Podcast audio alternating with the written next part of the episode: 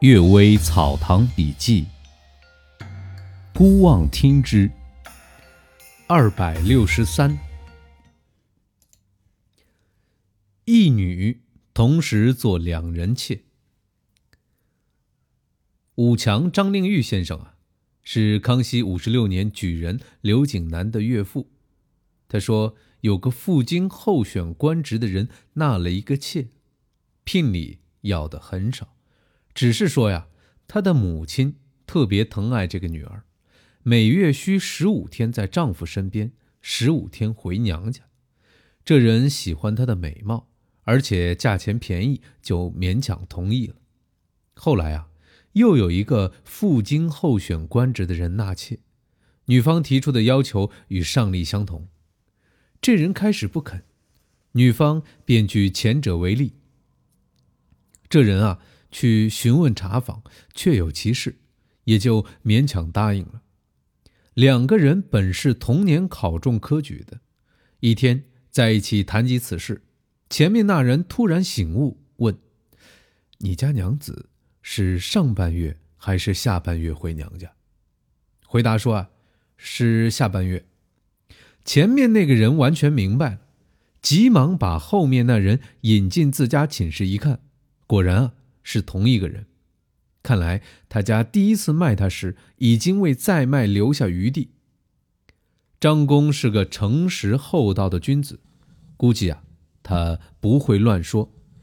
只是京城卖女儿的人家，虽然花样百出，也必定是利用买方的某种弱点，所以他们的诡计一时之间不会败露。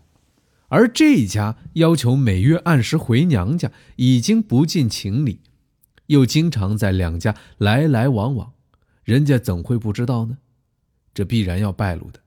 狡猾的人是绝不肯这样做的，或有可能是人们传闻失实。张公误信了吗？然而啊，在京城里选买小妾，往往受糊弄。那些造出这个故事来的人，也不是完全没有根据的呀。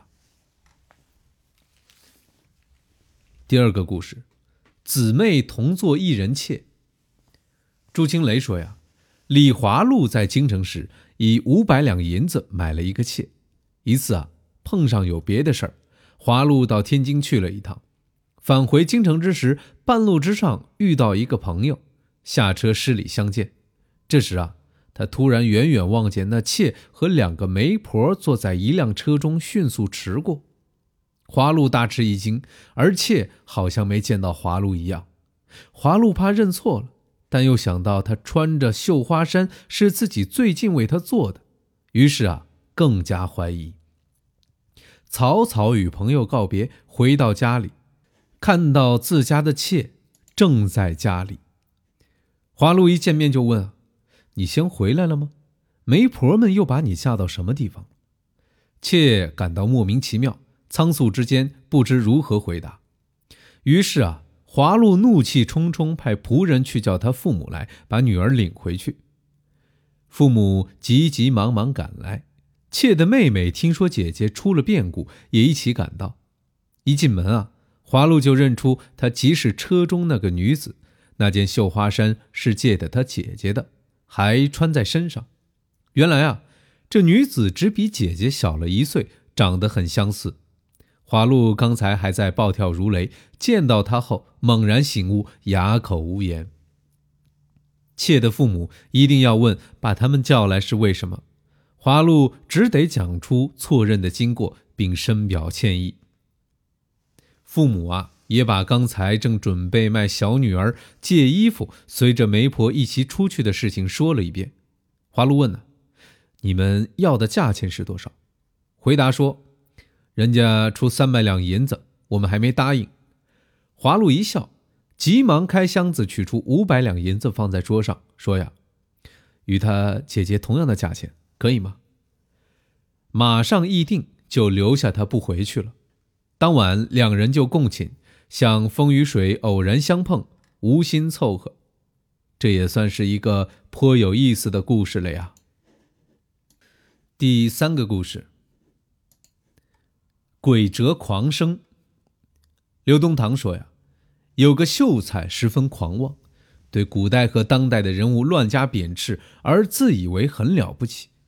如果有谁指出他的诗文某个字用的不好，他就恨之入骨，甚至与之斗殴。当时啊，正逢河间的秀才参加岁事，住在一起的有十几个人，有相识的，也有不认识的。因为天热，都坐在院子里乘凉。狂生肆意高谈阔论，众人怕他那张嘴啊，都闭口不答。只有树背后一人发话与他辩论，连连指出他的漏洞。这狂生理屈词穷，怒问道：“你是谁？”暗中一个声音回答道：“我是焦王相。”狂生吃惊问道：“你不是早死了吗？”那个声音笑着回答：“如果我不死。”敢摸老虎的胡须吗？狂生气得又跳又叫，绕着墙寻找，只听见痴痴的笑声。一会儿啊，这声音在树顶上；一会儿啊，这声音在屋檐边。第四个故事：胡伐少年。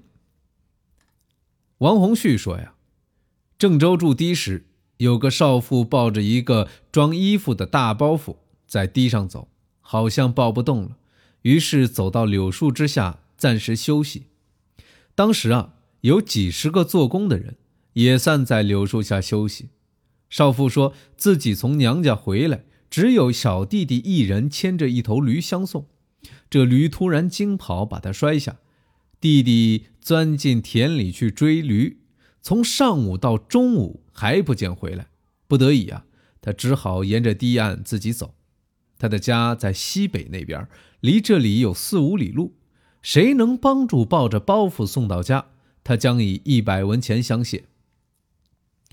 有个年轻人啊，私下里想了想，哎，这个女子可以挑逗，不然的话也能得到谢礼。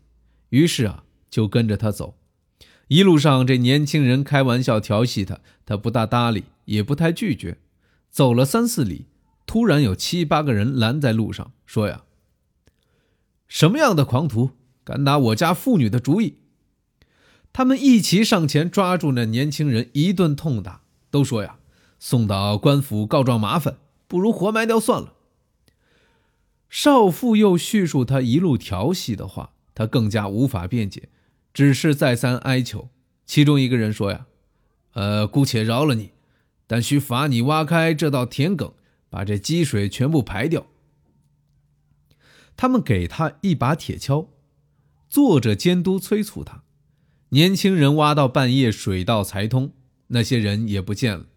四面望去啊，只见芦苇丛生，远近都没有村落，怀疑是狐狸的洞穴遭水淹了，于是诱惑这个人来为他们疏浚。感谢各位收听今天的《阅微草堂笔记》，谢谢大家。